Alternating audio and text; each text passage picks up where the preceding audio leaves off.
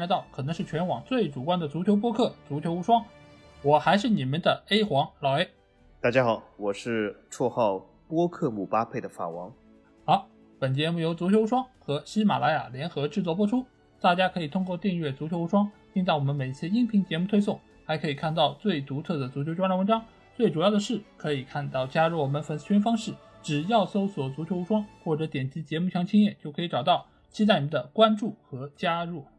那我们继续我们关于球员外号这期节目啊，因为我们上期节目啊提到了前一半的这些球员外号，也是得到了很多听众的响应啊。他们也在下面补充了很多我们没有提及到的名字啊，中间有一部分也会在我们这期节目中和大家拿来讨论，所以大家不要急，我们接下去会进入到气象类的这么一个类别之中。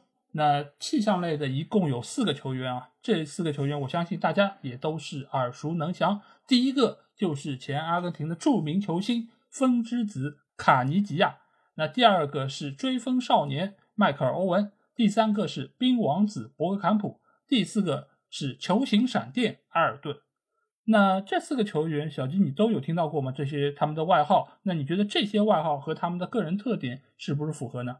呃，这几个外号我觉得是耳熟能详的，应该说只要是从两千年初期或者是九十年代末看球的，应该都知道这几个。呃，里面唯一一个或许呃离我们这个看球年代稍微远一点的，就是那个卡尼吉亚。我不知道老 A 老 A 应该是看球比我早一点，因为呃。从我看球的时候，卡尼吉亚基本已经是属于半退出，因为他当时我记得参加了他最后一届世界杯，而且就是表现也一般，也就是说他之前的职业生涯的巅峰是没有被我看到的。但是我在看那届世界杯的时候，就听解说说卡尼吉亚的速度非常的快。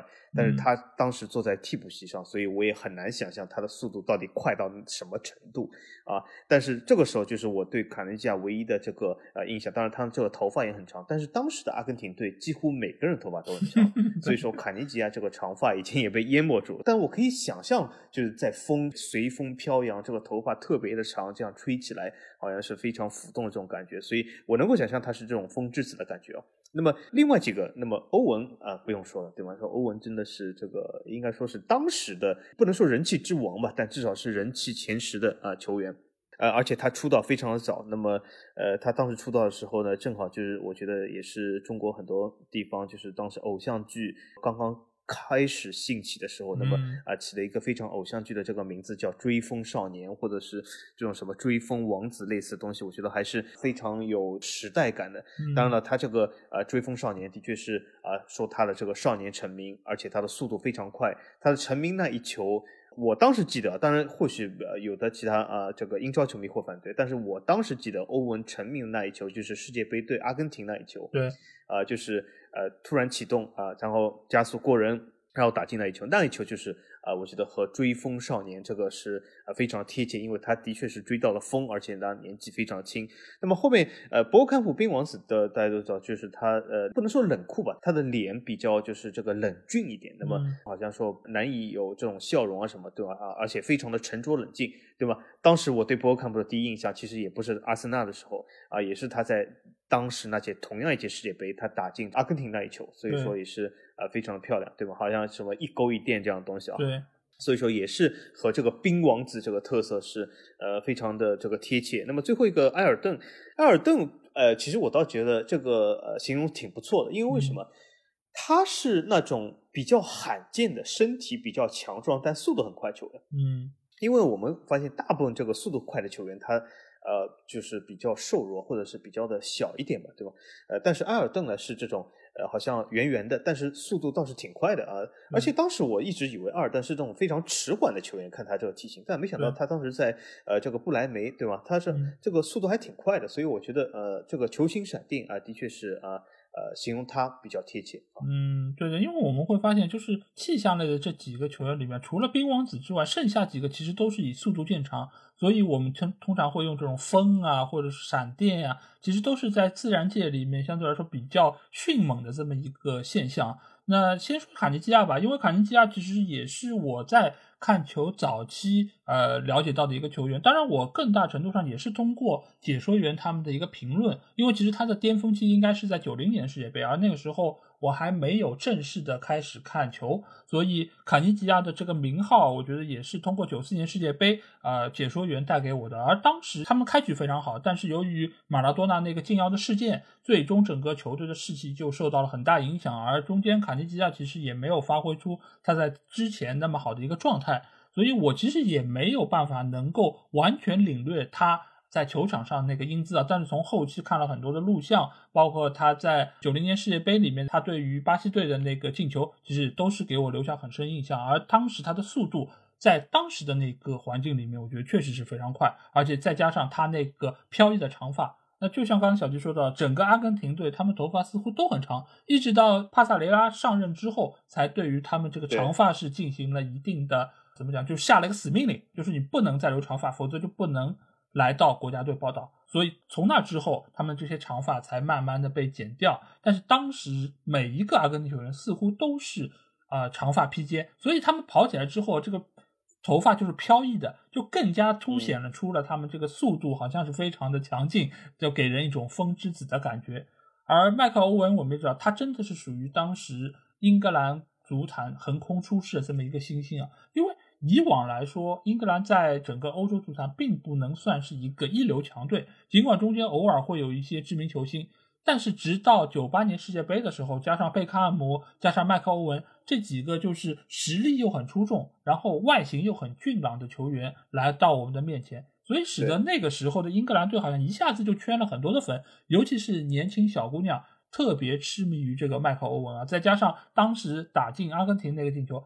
在赛后的很多场合，一直会被拿出来反复播放，就是看到他这个变相，对吧？变相过了查莫特，又过了阿亚拉，最后打了一个反脚进球啊！就一蹬，对对是。而且这个球最后还会跟什么？会跟贝克汉姆联系在一起，因为那脚长传是小贝传的，所以很多女球迷说：“哇，真的是，对吧？一个很帅的球员传给另外一个很帅球员，打进了这么漂亮的一个进球。”所以。这个事情事后其实被很多年都会被拿出来讨论，真的是一个现象级的进球。而之后的欧文，我们也知道他也是啊取得了相当不错的成就吧，就最起码在那几年他的成就是非常高的。那到了冰王子博坎普，那我们知道他一方面也是因为世界杯，他打进阿根廷的那个进球非常漂亮，也是和欧文的那个进球一样，反复会被拿出来播放的。另外一方面也是他到了阿森纳队之后，他作为球队的一个核心啊，包括还有他那个打进纽卡的那个球，对吧？就是挑传之后背身转身的，我记得，对。那个时候就是背景板就是达比扎斯而且那个后卫是一个对希腊的后卫，对达比扎斯，对，的确是啊，我我还记得这件事。对，所以当时他这个进球也是会被反复的拿出来，而且博坎普就是就属于那种呃进球之后不苟言笑，他也不怎么笑，就这点有点像理查里森，就基本上进球之后不笑的，就是给人一种好像很冷峻、很冷酷的感觉，所以久而久之就有这个冰王子的这个称号。当然，另外他还有一个好像什么。就是不能飞翔的荷兰人，对吧？因为他也是不愿意坐飞机的一个人，所以这个正好也和飞翔的荷兰人这样一个称号形成了一个对比。这当然是他另外的一个称号，所以他身上的外号其实还真的蛮多的。至于球星闪电阿尔顿，我觉得这个外号真的是起得非常的巧妙，因为一方面显示出他的速度非常的快，另外一方面又体现出他的体型很圆润。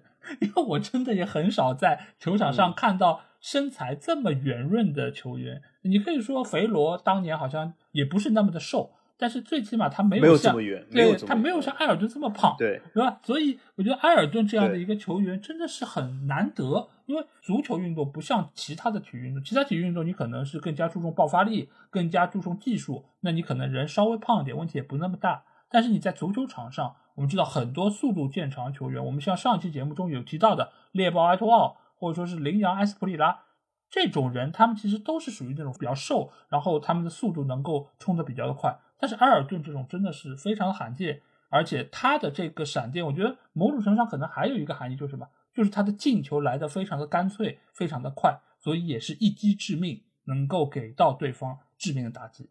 所以我觉得这个外号真的起的是非常的巧妙和贴切。那在说完了气象类的这四个球员之后啊，要进入到我们这期节目的一个大类啊，这个估计是仅次于动物类的一个环节，那就是人物类啊。因为我们会发现很多的球员他其实都会和各种各样和人有关的称呼联系在一起。那这个我们也会稍微排一下先后啊，这个先后是从社会地位上可能有一个慢慢的爬升。那一开始我们会先来提到的是三个可能比较不太雅观的称谓。那第一个要提到就是疯子啊，那疯子的话，现在有两个球员曾经被称为疯子，一个就是门将伊基塔，另外一个是前阿根廷的著名前锋马丁帕勒莫。那这两个人都曾经被称为疯子啊。那小金，知道他们被称为疯子的原因吗？我猜想啊，我只能猜一下啊。帕勒莫，我猜想是不是他由于那场好像是我记得阿根廷比赛，他罚丢了很多点球啊。嗯，我记得有一场比赛就是他屡次罚点球不进。呃，然后就是好像说他是疯子啊，或者怎么怎么样。呃，但是好像在这场比赛以外，他好像在博卡青年的时候，好像我记得他也是或者有一些出格的举动嘛。但是我对他印象不是那么深。呃，因为帕勒莫说句实话来说，呃，是那种典型的什么，就是典型的在。南美就是刷了很多进球，但是去了其他联赛基本进不了球的人，对吧？帕洛莫是典型这样的，就他曾经在阿根廷也是数据非常好，但是呃去了其他球队以后，他就这个数据非常一般，所以我对他印象并不是很深。那么疯子，呃，我对他仅有的印象就是那场比赛啊，罚丢了非常多点球。对，那么另外一个伊基塔。伊基塔这个人，我从始至终在我脑海中关于伊基塔只有两个镜头，甚至我我不能说比赛，因为他的比赛我一场都没有看过。对我只有两个镜头，这两个镜头有一个说明他很疯，还有一个镜头说明他这好像技术有点烂，是什么？就第一个我先说烂的吧，因为毕竟今天主题是疯啊。技术烂就是那次世界杯，他这个想扣过这个喀麦隆前锋，结果被。断球啊，进球对吧？他好像是想秀一下脚法，对啊，然后是好像脚法还是不太行啊，啊，这个柔韧度是不行，就没有办法晃过对方。那么疯的那一场大家都知道，就是那个被电视上放过无数次那个镜头，但是我也不知道那是什么比赛，好像据说不是那一场非常重要比赛，就是他在别人射门的时候就用双手一撑，用这个脚挡出这个，就呃，我怎么形容呢？就没有看过人就说我是，就他用双手一撑，脚这样后翻，这样打对，就两个脚的蝎子摆尾。你如果是蝎子摆尾的话，是一个脚，它是两个脚的蝎子摆尾。对对。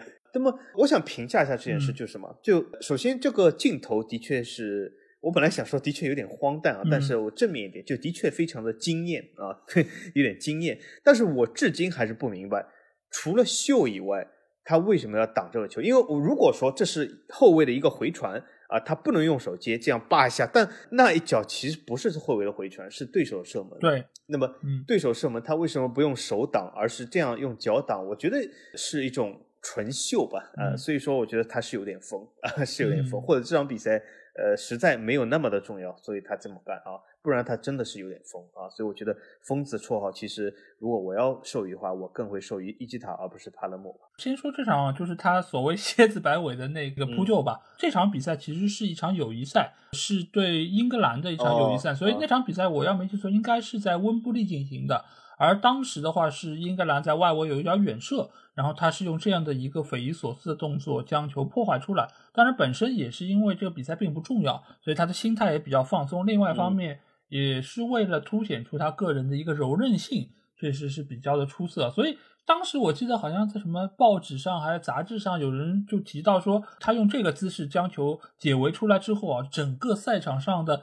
球迷好像都惊呆了，都没有见过这样的一个方式，好像让很古板的 英国人好像是见识到了一个不一样的足球，巴拉巴拉这一堆啊。但是我不知道是不是英国人这么的没见过世面，还是怎么样，会被这样的一个球好像惊呆了。但是从一个侧面还是体现出当时的足球还是比较刻板，对吧？就是一板一眼的来进行推进，所以他这样一个比较出人意表的动作，那还是能够让大家有眼前一亮这种感觉。当然。最为大家所熟知的，也还是啊，刚才小七提到，就是他在门前想要晃过喀麦隆的米拉大叔。这个球其实你说是成就了伊基塔吗？我觉得他更大程度上是是让大家了解到了米拉大叔这样一个年纪已经非常大，但是还能够在世界杯上进球的一个球员。所以我觉得这个球真的是非常的经典。另外一方面也说明什么？就是伊基塔他脚下这个能力啊，好像还是学艺有点不精，对吧？否则的话也不至于被。搞出这么大的一个乌龙，而且这种事儿你要放在其他的国家，真的有可能怎么晚上去酒吧又遇到一些人上来挑衅，又拿枪什么的，对吧？这个事儿其实风险真的还蛮大的。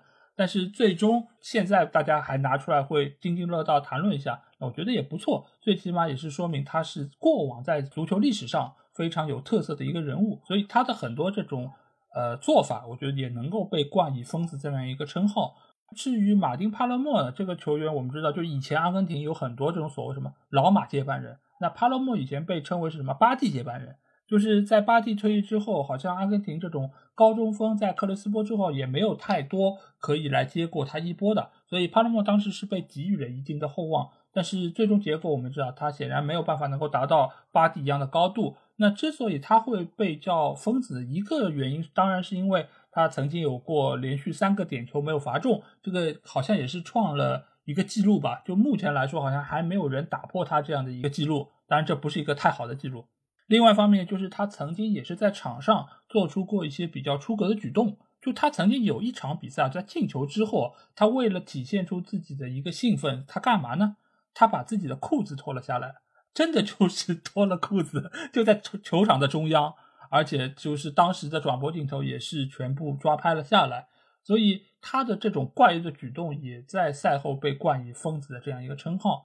所以我觉得这两个人尽管都叫疯子，但是他们疯的程度不一样。我觉得伊基塔最起码他只是想要秀一下自己的能力、自己的球感。对。但是我觉得帕勒莫好像真的是有一点脑子有问题，对吧？他真的是有点疯了，在场上才会做出那样的就不雅的举动。我觉得是这个样子。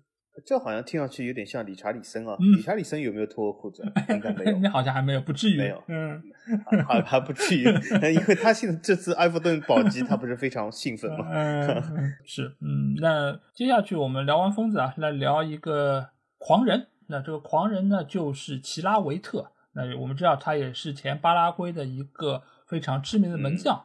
那他的主要特色，我相信。和狂人也能够联系的非常紧密，那就是他经常会冲到前场去主罚任意球或者点球，并且能够破门得分。狂人这个称号其实也是一直伴随到他现在。小金，觉得这个称号用在他身上是不是合适？我觉得可以，呃，而且他还去还去法国踢过球，那么他的一脚任意球是可以的，呃，但是我记得有可能我记错，大家可以指正啊，就是我记得他好像罚进的任意球的数量是不及另外一个门将，就是好像是巴西的塞尼还比较切尼，就这个字是怎么读？就这个好像那个巴西门将是进过的任意球比他更多，但是好像从某种程度来说，齐拉维特比他名气更响一点。但是齐拉维特像这样的巴拉圭球员啊，其实理论上来讲，应该说他的传播的呃这个渠道并不是那么大。但是好像呃我们记得就是当时他这个时代，好像大家都知道有这么一号人物，而且他其实从来没有在一个所谓的这种豪门球队里面踢过球啊，能够有这么大的传播率，其实我觉得和当时。好像足球里面所谓的这个宣传不够，还是有一点关系。但他一脚任意球，我是记得的确是可以的。嗯，呃，总体来说，我觉得进攻能力上，除了任意球以外，没有给我看到。就是我印象中，有些门将他还可以干什么？就是说，主动的参与进攻，真的是去前场，比如说像坎博斯啊，像这样的、这样的、这样的球员，对吧？但是齐拉维特好像给我感觉就是。参与进攻仅仅是在定位球的方面，好像没有参与到真正的组织进攻啊、踢球啊这样的东西。反而就是说，从现代来说，诺伊尔的参与度好像还比他高一点。但是，呃，从他那个时代讲呢，门将罚任意球、罚点球的确是不多啊。嗯，所以说从这个角度来说，好像在。他们那个时代好像显得比较狂一点。对，因为齐拉维特他以前主要就是去主罚前场任意球，而且因为以前的任意球，你就如果是主罚失败，被对方人墙挡下，那直接对方就可以发动反击吊空门，所以他在前场一次又一次去主罚任意球，本身就让当时的人觉得他好像比较狂妄，而且他好像在赛场外很多的一些言行也是有这种狂放不羁的性格在其中。所以这样一个外号也是慢慢被流传了下来。另外一方面，我记得好像他当时的守门能力好像也确实是不错。因为九八年世界杯时候，好像巴拉圭打法国队那场比赛，法国是围攻了巴拉圭很久，但是最终也是没有能够就是在九十分钟之内解决战斗。我还没记错，应该是打到了加时赛才最后分出的胜负。所以当时也是让齐拉维特的守门能力得到了各方的一个肯定。所以这个外号，我觉得在当时来说确实是非常的呃知名，而且也是凸显出了他个人的一个能力啊。那另外方面，当然由于当时也没有所谓门卫的这样的一个设置，所以我们也其实并不太清楚他的脚下功夫到底如何。但是因为他的体型相比于坎波斯或者说诺伊尔来说，好像更加壮硕一点，壮一点。对，所以他的这个速率可能没有那么的高，所以也使得他可能没有办法能够胜任门卫这样一个角色。所以狂人的话，我觉得已经是对于他非常合适的一个褒奖。那接下去另外一个外号，我们来到的是二娃啊。那二娃说到就是德国中场球员托马斯穆勒，那这个其实也是由于他经常能够在赛场上做出一些非常二的举动，所以被中国的网友冠以二娃这么一个称呼。这个外号应该是独属于中国球迷之间的吧？应该国外没有这个称呼，是不是？呃，没有没有，但是我一直觉得这个二娃还是以褒义程度为主的吧，对吗？对，呃，我记得这个好像是大家是主要是体现出他的可爱，倒不一定是真的就是有的时候就贬低或者是骂战中的这个二啊，我我是有这样的感觉啊。那么从我的看法来看呢，穆勒，我的感觉是不是说他可爱，就有的时候他比较就是。呃，欢乐一点，对，搞怪，或者是呃，真的就有一点比较说的，就是所谓的这种快乐足球。当然，当然，现在所所说的这种快乐足球，好像不是特指他，是指斯特林这样的球员。但是其实他穆勒有一种这种快乐足球感觉，他就是不是那种射不进球的快乐，就真的就是那种好像比较快乐、比较搞怪这样。嗯，而且呃，他其实呃，职业生涯你看在拜仁也踢了这么多年，现在而且已经是行将到了职业生涯的尾声了，但是他好像给人感觉还是一个年轻小将感觉，对吧？对，因为有些。球员我们会发现，就是他在职业生涯进入暮年的时候，大家可以看到，就是非常的有这种老态龙钟的感觉。但是我觉得穆勒他这个平时的呃踢法啊形象啊，和他这个年纪其实好像不是那么相配，所以说的确有这种啊比较可爱的这种二娃这种感觉。所以从这个角度来说，我觉得还是挺贴切的。对，因为其实我觉得每一个球队都需要像穆勒这样的一个类似于开心果一样的角色。因为平时踢球已经压力很大，而且就是负担也很重。那这个时候如果来到更衣室，有一个人经常搞搞怪，甚至于说我们要想点段子，或者说在球场上我们要搞些花头，那这样对于整个球队的一个凝聚力也好，或者战斗力也好，都是一个非常有提升、有帮助的这么一个行为。所以我觉得托马斯·穆勒在这方面可以说是目前世界足坛最为知名的这样的球员之一。而且曾经我们也记得，就是在呃比赛中，他们一个非常有创意的任意球配合，对吧？就是托马斯穆勒跑着跑着突然之间摔倒了，他想以这样的一个方式来迷惑对方人墙或者说防守队员的一个注意力，但是无奈好像最终并没有成功。但最起码我觉得是凸显出他个人的一个创意和一个想象力还是非常出色。这样的球员，我觉得也是每一个球队都非常需要的一个人物。那接下去我们会来说两个人物啊，一个就是屠夫加图索，那另外一个呢是小丑埃马尔。那小金觉得这两个绰号用在他们身上是不是合适呢？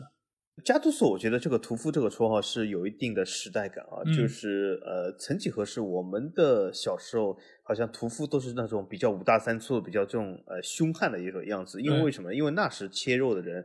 真的是需要拿一把比较大的刀，真的是去切肉或者砍肉啊，因为这个肉比较的厚，或者是骨头比较的硬，对吗？需要这样的砍。所以说，加图索这样五大三粗的人，好像是挺符合这种屠夫这种感觉。但是最近我发现，在呃超市啊什么，我看到别人买肉在切肉的人，好像 呃并没有这么五大三粗，好像就是因为现在由于这种现代化工具的帮助嘛，对吧？很多这种这个电子的这种东西，好像不需要这么大的蛮力了。所以说。有可能，呃，你如果是什么零零后啊，或者是九零后，你没有觉得屠夫是这个样子。但是，呃，我敢保证，在我们八零后小时的时候，屠夫的确是像加图索这样，就是没有一定的力量，也很难当屠夫。嗯，呃，所以我觉得加图索这个人嘛，样子的确挺凶悍。他现在就算当教练也挺凶悍的，而且就长得这种肥肥的这种，呃，好像是挺油腻中年大叔这种感觉啊。呃，就凶凶的这种样子，好像他现在如果去菜场里面做一个屠夫，我觉得应该是拍一个屠夫的角色，应该是没有违和感的啊，我觉得挺不错的。那么说到艾玛尔，艾玛尔其实他这个脸。如果你要说实际上和小丑有什么多大的联系，呃，我觉得联系并不是那么大，因为为什么小丑到底是什么脸，其实没有一个定局。当然，很多人印象中的小丑就是像麦当劳叔叔这样的，或者是像蝙蝠侠里面这个小丑这样样子。对。那么艾玛尔很明显既不像麦当劳叔叔，也不像蝙蝠侠，但是艾玛尔有一点比较神似小丑是什么呢？就是我记得他有一颗比较明显的痣。嗯，这颗痣呢，就是点在这个脸上呢，好像有一点这种搞笑的这种样子，或者是呃有一点这种小丑啊，什么扑克牌上小丑这种样子啊，有一点。所以说从这个角度来说，我猜想大概是他得到这个小丑称号的这个缘由，因为他这个小丑称号的确是他家乡球迷给他的，是真的一个，不是说就是呃这种翻译啊，或者是流传到其他国家产生，就是他本来在家乡就叫小丑，所以我猜想大概他比较是像扑克牌这样的这样小丑的感觉吧。这两个人我觉得是非常有特色，而且也是在我们就是年轻时候看球非常著名的两个球员。那先说加图索，屠夫这个称号真的是非常有年代感，因为只有我们在小时候，呃，我们才会看到这种膀大腰圆的这种屠户，他会干这个事儿。而且加图索被爆出就是屠夫这样的一个称号的时候，正好是什么？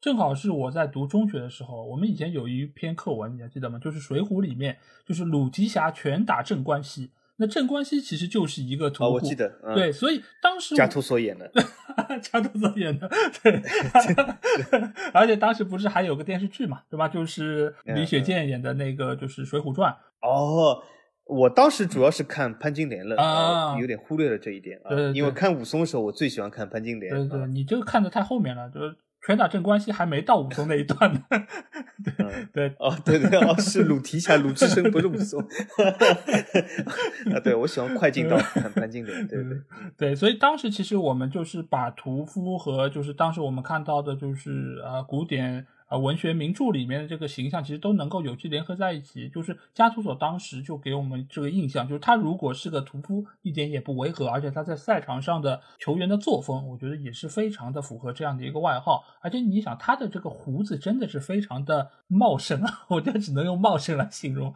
真的是整个脸上几乎已经被胡子给占满了。到目前为止，他做教练其实也是这样，对吧？穿了一身黑西装，然后又是这么浓密的胡子。啊，真的是非常的像那个屠户。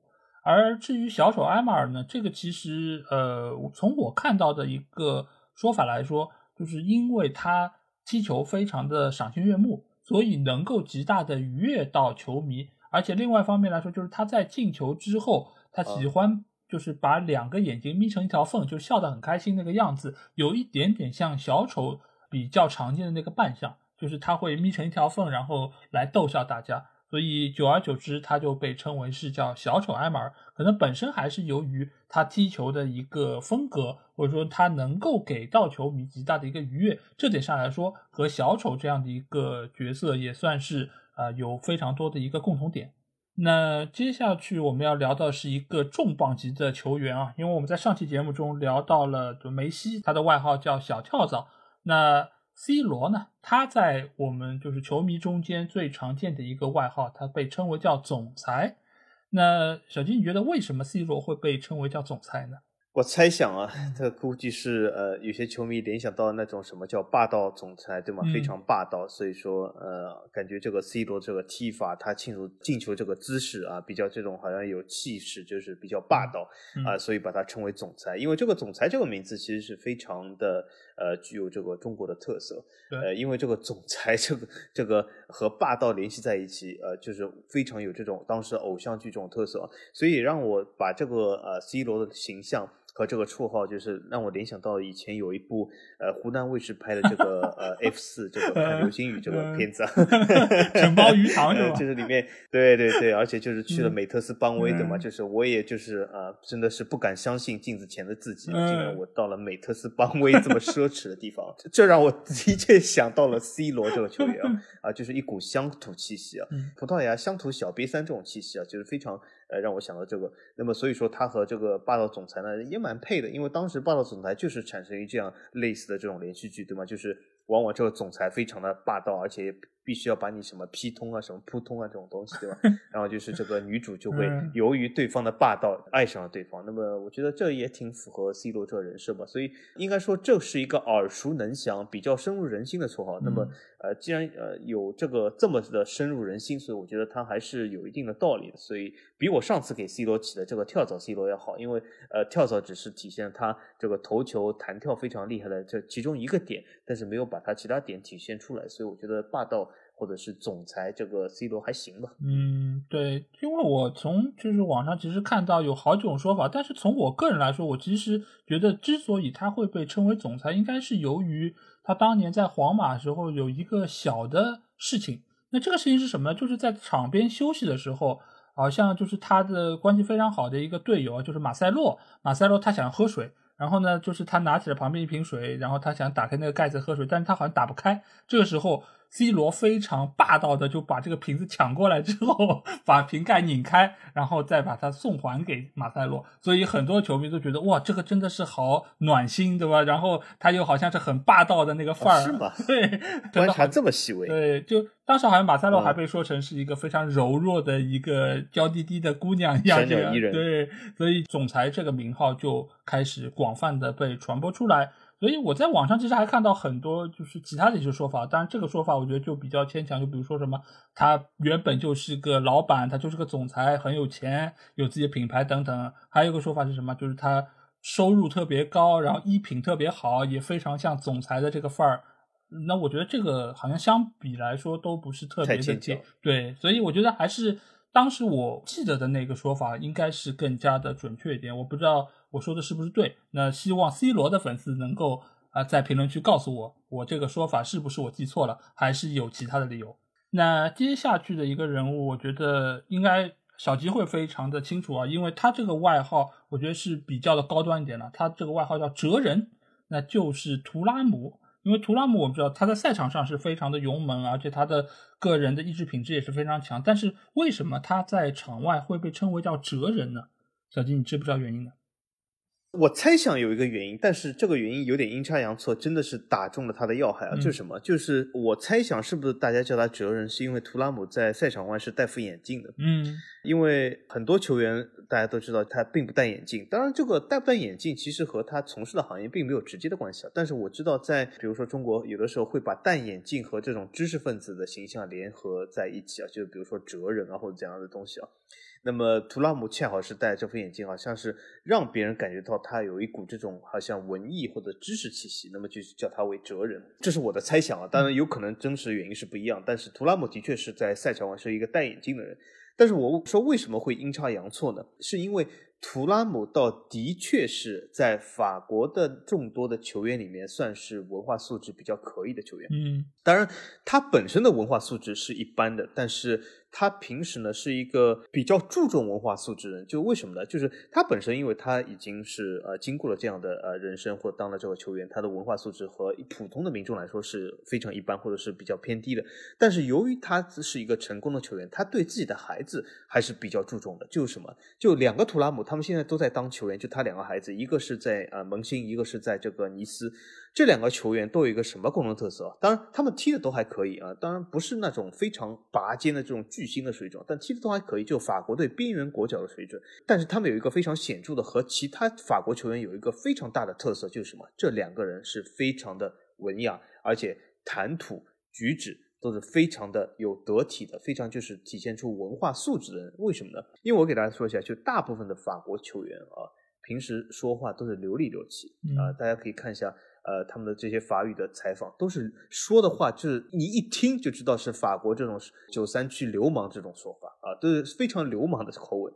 但是图拉姆的两个孩子说出来这些话，呃，非常的就是文绉绉的，而且是非常的像一个管理人员说出来话，就是他的这种选词、他的用词的表达、他用的敬语、用的这种反射动词，都是非常的文绉绉的，和那些。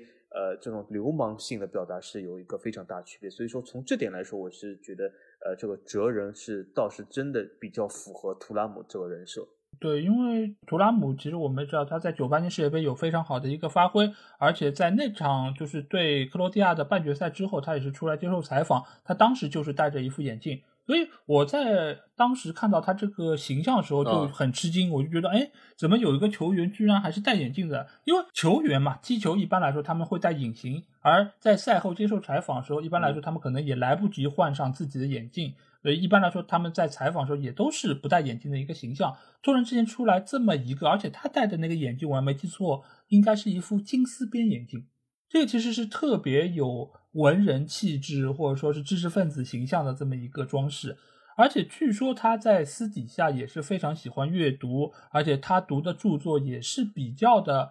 啊，不是像那种什么网络剧的小说，或者说是 《小时代》这种样子，就《小时代》对，好像据说他就是会读一些类似于像什么《浮士德》或者说《百年孤独》这样的一些文学巨制吧，所以相对来说，他还是处于一个就是比较有文化的球员这样的一个形象之中。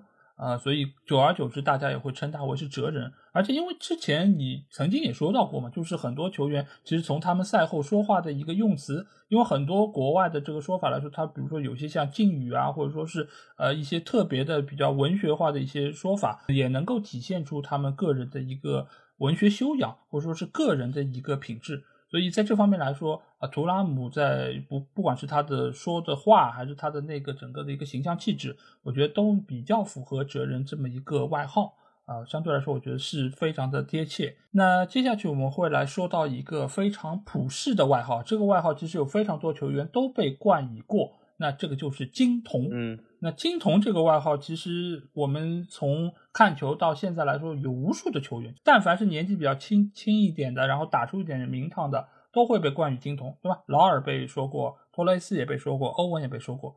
但是最早大家说到金童，只指代一个球员，那就是前意大利的主力前锋保罗·罗西。那罗西当年，因为我也其实没有看过他。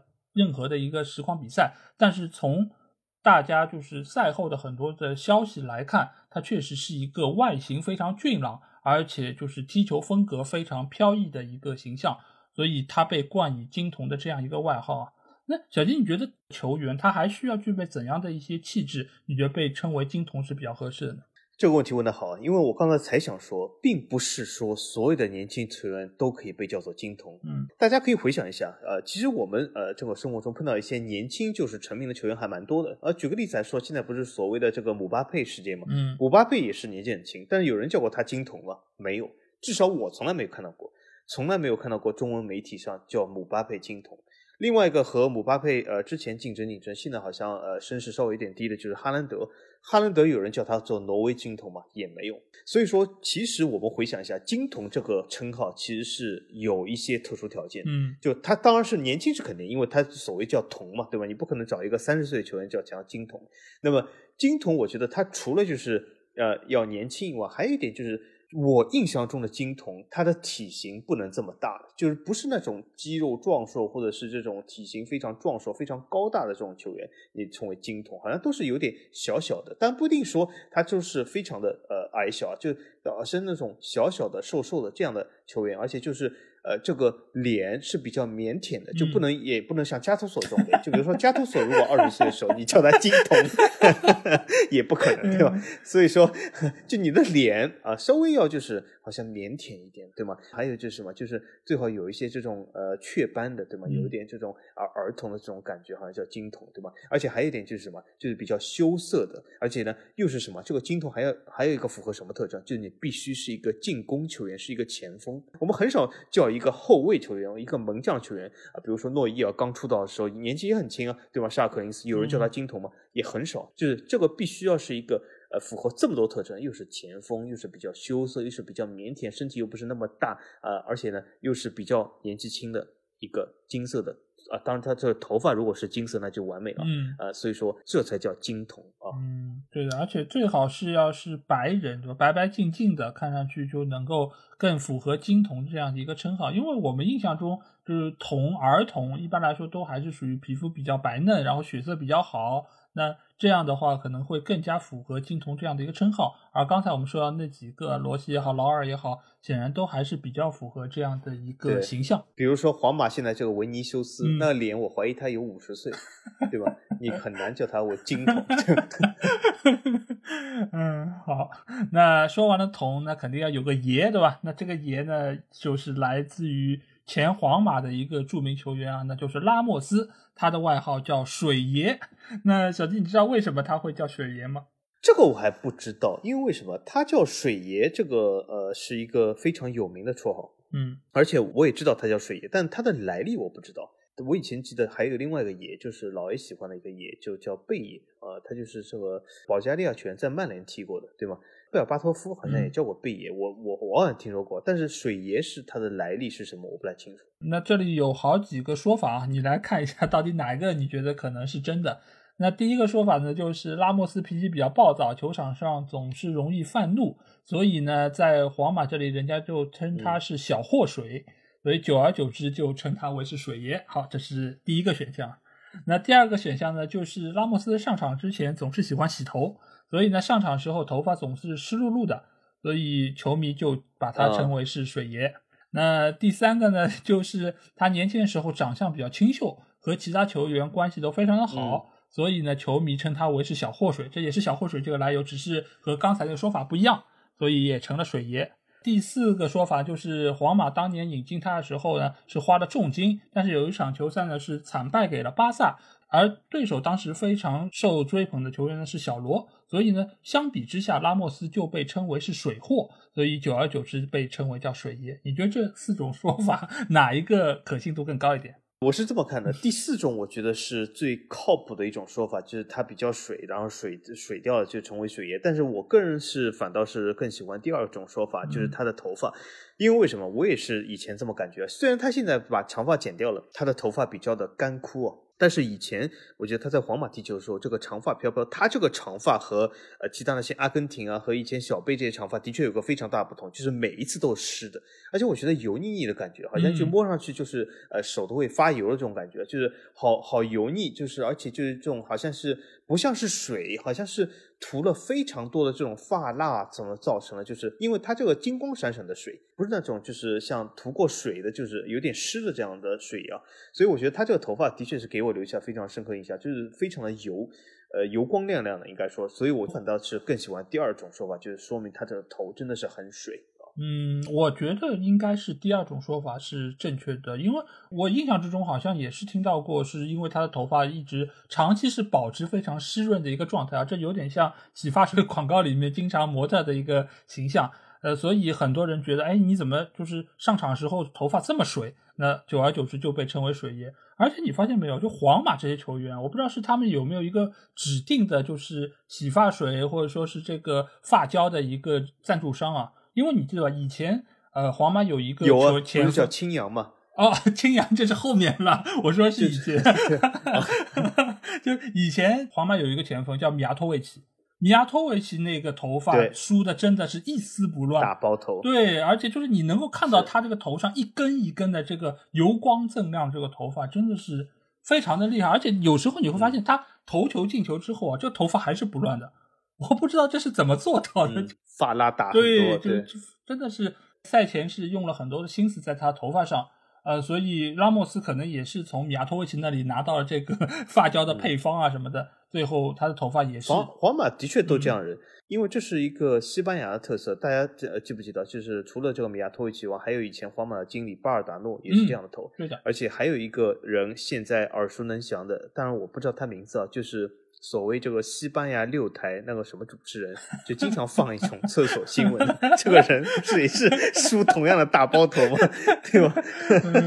我觉得有可能这是西班牙流行的啊，这有可能怪不了米亚托维奇，或者嗯怪不了水爷啊。反正西班牙就流行这个，很有可能。啊嗯，也有可能就是厕所新闻说太多了，就经常从厕所直接出来，那就要把头发稍微打湿一些。那反正来也来了嘛，那不能浪费这个时间机会。对，嗯，好，那接下去我们会说到下一个外号，接下去的外号就是一个比一个厉害了。先来说的是王子，因为我们知道王子这个称号其实也是在，尤其是早期两千年早期或者说九十年代还是非常的知名。因为我这里其实列出了好几个王子：斑马王子皮耶罗、忧郁王子罗伯特巴乔、罗马王子托蒂，还有一个来自于乌拉圭的王子弗朗西斯科利。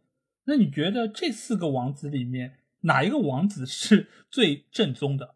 呃，我觉得最正宗应该是我以前的绰号叫薯条王子。哦，那因为为什么？我以前去麦当劳特别喜欢吃薯条，所以别人叫我一个绰号叫薯条王子。所以可见啊，王子这个称号之烂啊，就谁都可以是王子。那么我说一下刚才老 A 说那些王子啊，说句实话，我觉得足球界的王子超过这个名单，因为我觉得被叫过王子的人实在太多了。啊，甚至巴黎的主场就叫王子公园，当然这和没关系。这王子公园是以前法国的这个一个地方，的确是王子公园啊。但是王子在足球里面真的很多，刚才老 A 说这么多王子里面，呃，首先我觉得弗朗西斯科利我没法评价，因为为什么？他的球我一场都没看过，嗯，他的照片我看过，但仅此而已。他以前干过什么我都不知道。他好像我记得没有去过欧洲踢过球吧，但很有可能是我错了。但是我反正是没看到过啊。那么其他几个王子呢？那实在太熟悉了。这其中有两个王子，我觉得是特别熟悉，一个皮耶罗，一个托蒂嘛。而且尤其是托蒂这个王子，首先是他的确是。印象深刻啊，但是我我觉得有点名不副实，为什么呢？呃，印象深刻是什么？大家都知道他是罗马城王子嘛，对吗？托蒂，而且他是在罗马城，真的是一人一城啊，对吧？从头到底就是罗马这个球队效力，对吧？但是我为什么说他名不副实呢？这个其实是正面意义的名不副实，就是什么呢？他其实一人一城，他是罗马这个城真正的国王啊，他不应该做王子，他出道时候或者是王子，但后来应该是已经登基了，应该对吧？他后来是我罗马的队长，什么什么的，我觉得他应该是。是从王子这个头衔晋级到国王了，而且随着他的年龄的增长，但是很明显是他一直是停留在王子这个绰号，有可能是呃，因为他从来没有拿过什么大的冠军，他不过拿过意甲冠军也可以的，也可以作为国王啊，所以我觉得这稍微有点名不副实。那另外一个呢，我觉得倒非常的符合，就是什么皮耶罗，嗯，为什么皮耶罗这个球员其实是我非常喜欢的一个球员，但是我觉得他的确应该说成为王子而不成为国王，为什么？皮耶罗这个球员，他才华是不错的，他的各项技术也是可以的。但是我不知道大家有没有这种感觉啊？皮耶罗永远是差一口气的球员，就他永远没有迈向过巅峰，他永远就是是个不错的球员，但是从来没有真正的称王称霸过。呃，在尤文，在意大利都这样的感觉，好像总是差那么一口气。所以我觉得王子啊，一直没有登基，一直是做太子的这个皮耶罗，我觉得还是比较形象的。那最后那个。巴乔这样的王子呢，我觉得是比较符合很多人对这种所谓的王子忧郁的这种呃感觉啊，就是因为为什么他的眼型眼睛的这个形状是往下有点呃有点就是往下垂的，好像给人一种忧郁的感觉，而且就是眯是那种眯缝眼，对吗？所以说好像给感觉有点忧郁，眼睛眯起来感觉，所以我觉得他这个忧郁王子的更符合他的形象，倒不符合他的人设或者是他这样一个呃球员啊，因为他从球员角度来说并没有这么忧郁啊。呃，所以说，呃，我觉得应该说忧郁更符合他这个形象啊，没有皮耶罗这么符合这种气质啊。哎，刚才小吉说到这个关于罗马王子还是罗马国王的这个说法，我觉得就是提醒了我，到底为什么这些人一直会被叫王子，而没有被叫国王呢？我觉得可能有几方面原因，一个就是这些王子啊，真的都很帅。就是你一般来说，你帅的会跟王子啊、年轻啊这种来联系在一起，是吗？王子就一定要比国王帅的吗？呃，没有，你听我说完。就是一方面是他们在年少就比较，就早就出名，皮耶罗也好，托蒂也好，都在很年轻的时候就被冠以了王子这样的一个称号，而且他也是和这个球队斑马啊，或者说是罗马啊这个联系在一起。那他从那个时候就是王子这个外号就一直延续下去。而包括像罗伯巴乔或者说是弗朗西斯科利，他们也都是外形非常的俊朗。而你想一想，接下去我们可能要说到这个国王，那这国王是谁？埃里克坎通纳，那他的形象就不如那些球员那么的漂亮，那么的帅气，比较加图索一点。而且国王相比于王子还有一个比较不同的特色是什么？就是他更加霸气。而那些王子相对来说在气势方面还是弱了一点点。尤其是像巴乔这样的忧郁王子，你还是感觉到好像是有点弱，或者说是有一点内向，所以给人感觉好像内心有些忧郁。包括其实皮耶罗也好，托蒂也好，你也很难说他们是属于那种很外向的这种奔放的、有雄心的这种这种样子的一个球员。弗朗西斯科利其实也是，弗朗西斯科利，你如果看过照片的话，你会知道他长得跟很多好莱坞的影星其实很像，什么格里高利派克这种样子的，其实是有一点点类似，所以。你会发现，这些人基本上都是外形可能要比他们的内心看上去更加的出色一点。而埃里克·坎通纳这样的球员，尽管坎通纳这他其实很早就结束了他的职业生涯，但是他在赛场上给大家留下这个印象，就是头高高昂起，对吧？衣领是这么翻着的，然后整个气度，这个就有种君临天下这种感觉。所以他被称为国王，我觉得要比刚才那些王子称为国王更加的有说服力，是不是小吉？说的有点道理，好像的确是有那么一点东西啊，就是说是王子好像是缺少了这种所谓的霸气啊啊，好像就是啊，的确是好像王子才不能成为国王，的确是差了那么一口气。说到坎通纳，坎通纳其实哦，我承认我就是我从来没有看过坎通纳的比赛，但是我只看过他一些片段。他的几个片段，一个是他飞踹球迷，对吧？非常的 霸气，还有 这是比较负面的霸气啊。还有一个就是他，呃，刚才老 A 说的，他好像就是进完球以后，这个昂起头这样子走路这个样子，而且就是他这个衣领是竖着的，呃，这有可能是不是这是曼联下赛季就是呃设计球服这么大一个领子的一个致敬坎通纳一个原因啊？就是。呃，他一定要把衣领翻着的，而且当时的球服和现在有一些区别，就是当时我们会发现啊，好几个赛季，好几款。都是有衣领的，嗯，但现在我们发现，现在很多球服设计是没有衣领的，所以坎特纳如果到现在的话会很郁闷，所以他有可能就退役的原因是这个，就是呃，他反正这个就竖起衣领这个东西是有点霸气，我觉得，而且坎通纳这个脸呢，而且是本身就是蛮凶的，就是说他就算是演一个王子角色也不是很适合，嗯，而且他就算演了王子也是要篡位的王子，就是把这个老国王干掉的这个王子。所以说他这个样子就有点像加图索，但是没有这么的呃屠夫形象，他有一种霸气型的屠夫，或者叫霸气屠夫的这种形象。就坎通纳的确是我觉得呃有点像国王。老 A 可以讲一下，就是我一直想知道一件事啊，坎通纳以前在曼联真的很厉害吗？就和现在的新国王这个三七岁这个老国王相比，是不是更厉害？或者他真的是这么厉害吗？就我因为我也没看过他比赛。我觉得在我心目中，或者说在老的曼联球迷心目中，我觉得坎通纳一定是要比 C 罗更加霸气，更加有君临天下，更加有对于球场的一个控制力。尽管 C 罗和坎通纳都是被称为什么很霸气，很有这种就是君临天下这种感觉，但是我觉得坎通纳显然还是要比总裁要更加的呃就是高一些，而且他对于球场的控制力，不管是在赛场上还是在更衣室内。我觉得都不是 C 罗可以相提并论的。不管是 C 罗一开始在曼联那个阶段，还是他重新回到球队之后的这个阶段，我觉得都没有办法和坎通纳相提并论。对，而且坎通纳你知道，就是他是能够在场上飞踹球迷的，这种事儿真的不是一般人能干得出来。C 罗可以拍手机，那才哪到哪儿。嗯，对，但是我觉得这个也是属于当时一个特有时代下的一个产物吧。包括坎通纳在进球之后，他以前打的很多的球也是属于那种禁区外的落叶球，而且这种远射，包括他在禁区里面的很多呃动作，也是体现出了他的这个对于球场的一个控制力。我觉得当时的这个球员的个人个性啊，我觉得相比于现在来说，确实是更加特立独行一点。而且你刚才有说到他那个就是把领子翻起来这个事儿，我觉得。你有没有记得，在我们比较年轻的时候，经常会穿那种什么 polo 衫，它也是有那种领子，而且在比较年轻的时候，在我们那时候也很流行把这个领子给翻起来。是的，我现在看到以前这种照片啊，我都马上就推过去不看。对，真的是把领子喜欢翻起来。对。但是 你不知道发没发现，就在不知道什么时候，突然之间好像有人说，哎，就是把领子翻起来这件事情是一件很。很巴的事情，就上海话里面就很巴的事情，就非常香。对，好像从那之后，就是谁穿 polo 衫能够把领子翻下去，那说明你是个懂行的，你是个知道该怎么穿衣服的人。我觉得这个也是经历了一个过程啊，才有了这样的一个共识。当然，我觉得这个中间坎通纳应该是影响到了非常多青年学生对于自己穿衣的一个风格的打造，我觉得还非常有意思。那国王之后呢？我们肯定要来聊一聊大帝啊。那大帝是谁呢？那就是亨利啊。那我们知道，亨利就是亨利大帝嘛。而且他这个称号也被啊某些中国的球员拿过来就是盗用了。当然，因为我们说过，我们节目不说中国足球，所以我也不想在这里提他的名字。但是你觉得大帝这个名号用在亨利身上是不是贴切呢？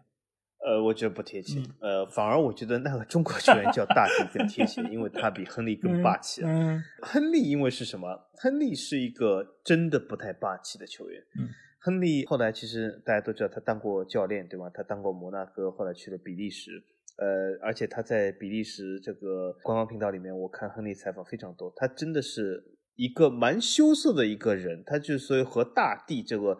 感觉是差了不少，因为为什么在欧洲历史上，你要被称为大帝是要符合非常多的要求的，不是说每个这个国王或者甚甚至是每一个加冕的皇帝都能被称为大帝，并不是这样子的啊。所以说，大帝真的是一个非常呃高的一个人设。我觉得亨利从他的这个平时的这个为人处事或者这个性格上，我觉得他不是一个大帝性格，他是一个挺和蔼的人。嗯，而且大家都记得嘛，就是在这个世界杯的时候，九八年世界杯，他曾经这个躲在特雷泽盖身后，偷偷的看这个罚点球。所以说，他就是这样的人设，而且呃，他是一个这样的人，所以他并不是一个大帝。呃，反而另外一个呢，大帝的确是我觉得是一个大帝，而且呃，大帝有的时候说的一些话就是非常的简单明了，但是非常的霸气，比如说叫 天亮了，对吧？所以我觉得，我觉得这这真的是这个非常符合大帝的人设，我倒觉得啊。对，我觉得亨利之所以被叫大帝，还是跟他的很多进球方式可能有一些关系的，就是他的不少的那种外围的转身撩射啊，或者说是远距离的推射啊，好像都是显得非常的有气势，但是他的个人来说。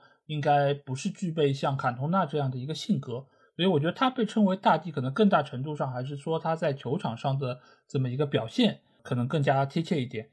那接下去我们会来聊一聊一个皇和一个神吧。那这两个称号我觉得也是用的球员非常多。皇的话就有沙皇阿尔沙文，还有灵皇及 林加德。那神的话也有两个，那就是 K 神克洛泽和八神巴洛特利。那小你觉得这四个人物和他们这个外号对应起来，是不是比较的合适的？有一些人不太合适。那首先我说一下，就是呃，先说这个黄吧。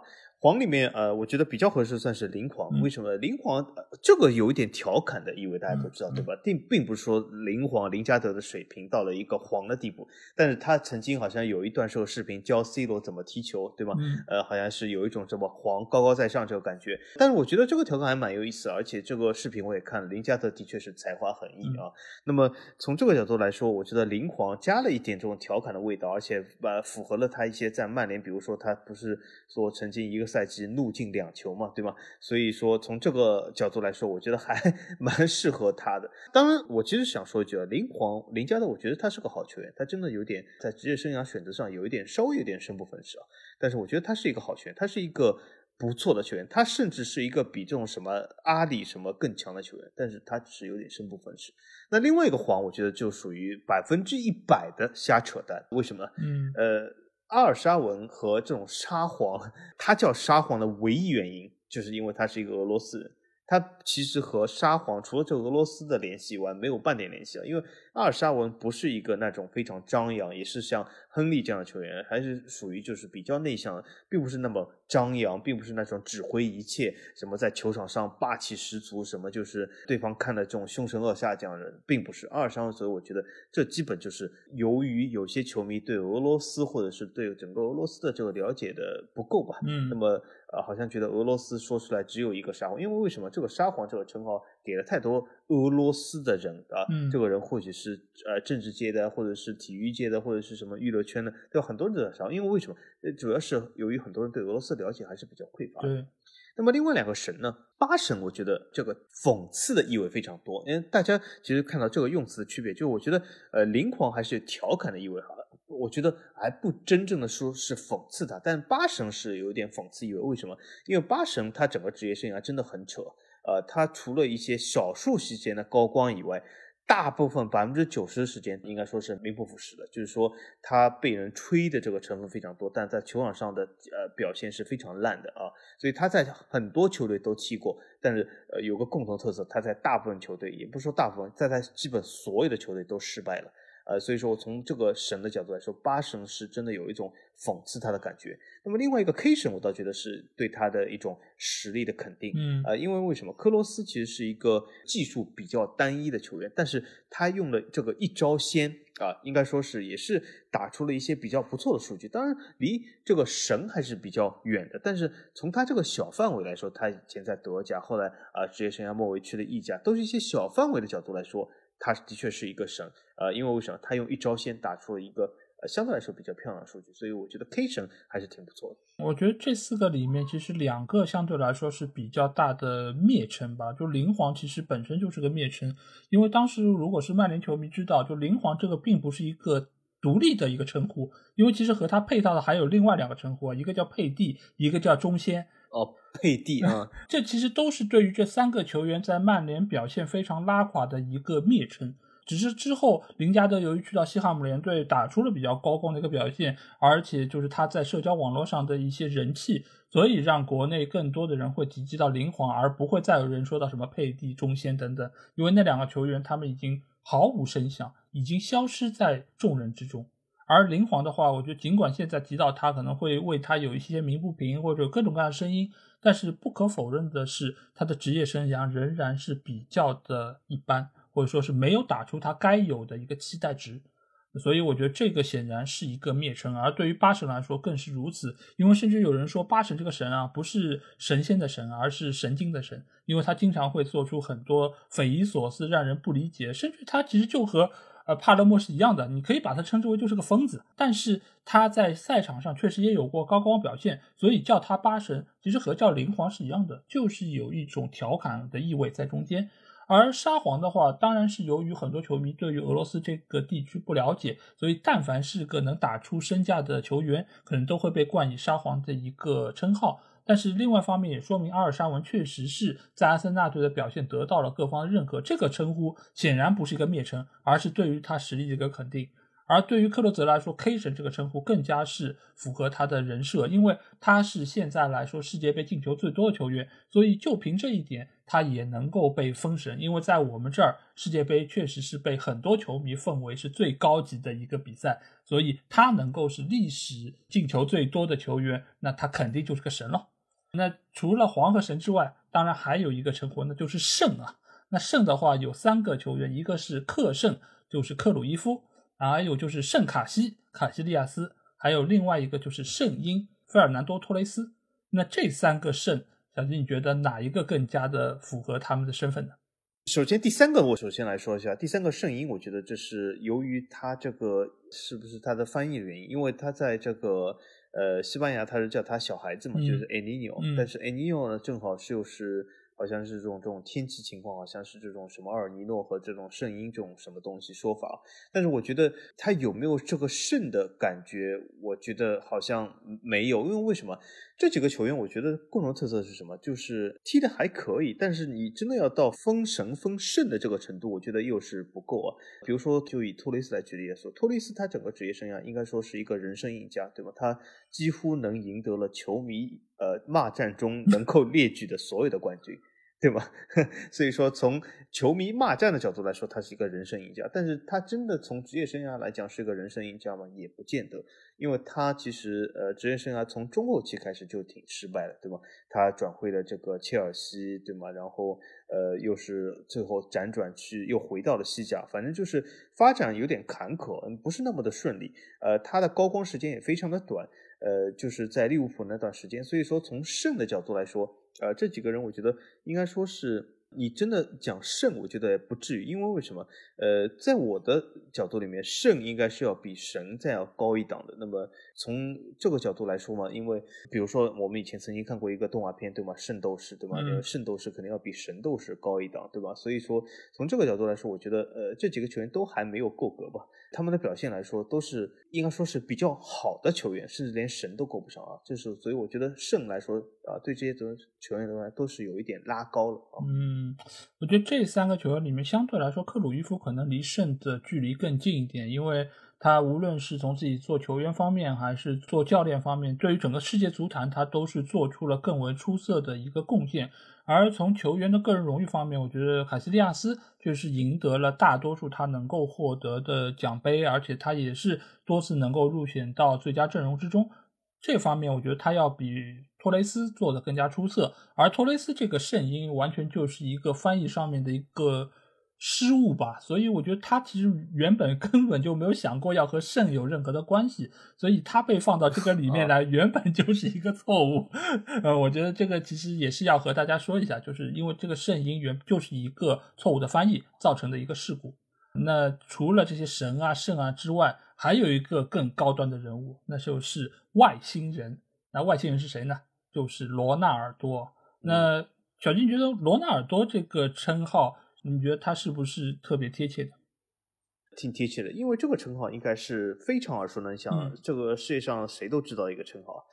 那么从这个角度来说呢，我觉得呃，首先外星人从形象来说啊，他比较贴切，因为为什么？他这个圆圆的头，呃，一个这种龅牙，对吧？蛮像这种以前这个克呃，不是克鲁伊夫，我差点说克鲁伊夫，叫什么？阿福头斯皮尔伯格，不是克鲁伊夫。除了阿福头以外，还有斯皮尔伯格以前不是拍过一个 E.T. 这样的外星人这个片子嘛，对吧？好像是这样圆圆的这个头，蛮像他这个形象，而且是这种好像有这种龅牙比较可爱的形象。比如说这另外一个这个巴西人罗纳尔迪奥也是这样的龅牙，好像都是增加一些可爱感和一些外星感那么从另外一个角度来说，就像呃老 A 刚才说的阿福头啊，或者是罗纳尔多本身这个所谓的胖胖的这种形象，好像又是有一种这种外星人啊什么踢球。但是我觉得除了这些形象上的东西以外，最最重要的还是当时罗纳尔多真的是这个出群的这个实力。所以从当时他所踢的这个环境的下，就是在前锋的角度上，因为你很难有的时候把一个前锋球员和呃中场啊或者是后卫去相提并论或者做比较，但在前锋里面，我觉得在当时他的时代，罗纳尔多应该是独一档的存在，就是说没有其他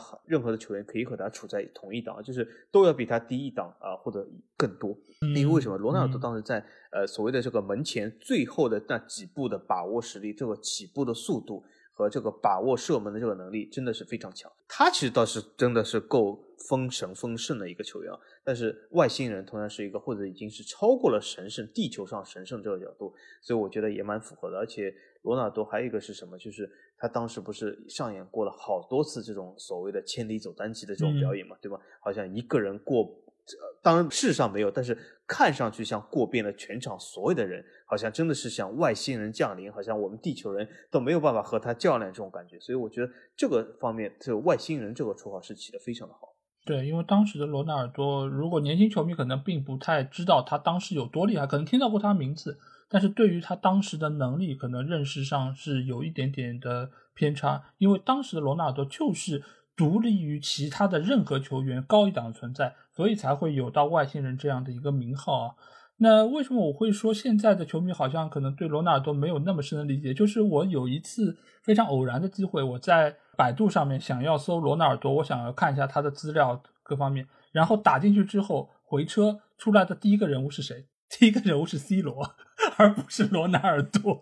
所以我就觉得现在这个世界是呃怎么了？就是罗纳尔多，我们提到他，肯定大家都会想到的是那个大罗。为什么现在突然之间是 C 罗？那我因为我要打 C 罗，你才应该出来。C 罗是第一个条目嘛？为什么 出来第一个是他呢？这个让我觉得呃有一点点的匪夷所思啊。但是作为一个老球迷来说，我觉得没有人可以忽视罗纳尔多的存在，因为他就是那个外星人，就是独一无二的那个外星人。之后也没有人再被称为是什么火星人啊，或者说其他的外星生物，只有罗纳尔多，也只有他能够给我们带来当时的那种激动。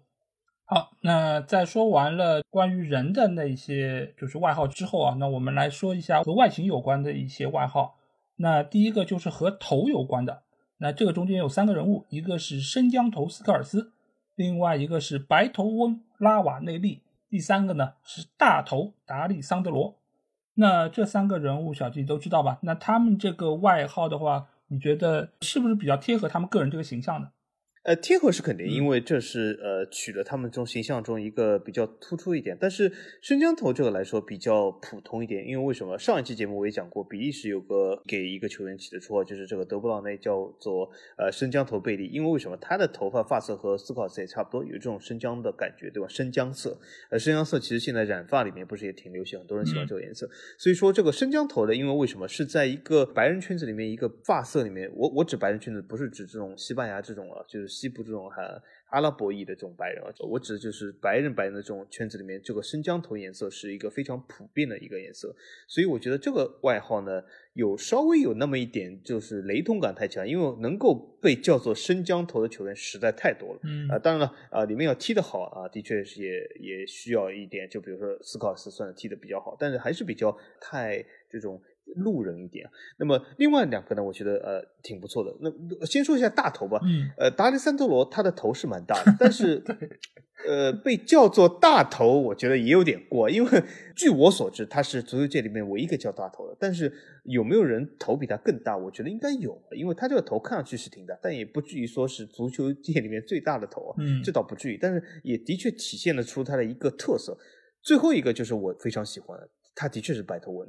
拉瓦内利的确是白头翁，但是我至今还不知道他这个头发是染色的还是呃，他真的就是少年白。我不太清楚，因为拉瓦内利从很小的时候，呃，从很年轻的时候就是这个白头翁的形象。他在尤文，后来去了马赛，都是这样的一个白头翁形象，所以呃，这个是深入我心的。而且拉瓦内利其实他的球技、他的比赛，我现在甚至都已经忘了。他的呃球场上他的呃进攻的特色是什么？其实我也忘了。嗯，呃，但是他的白头翁这件事，我至今都记得。对，这三个形象里面，我觉得生姜头和大头啊，都起的有点草率。就是一方面是没有太大的特色，因为你说头大就是大头吗？你是个生姜色的头发就是生姜头吗？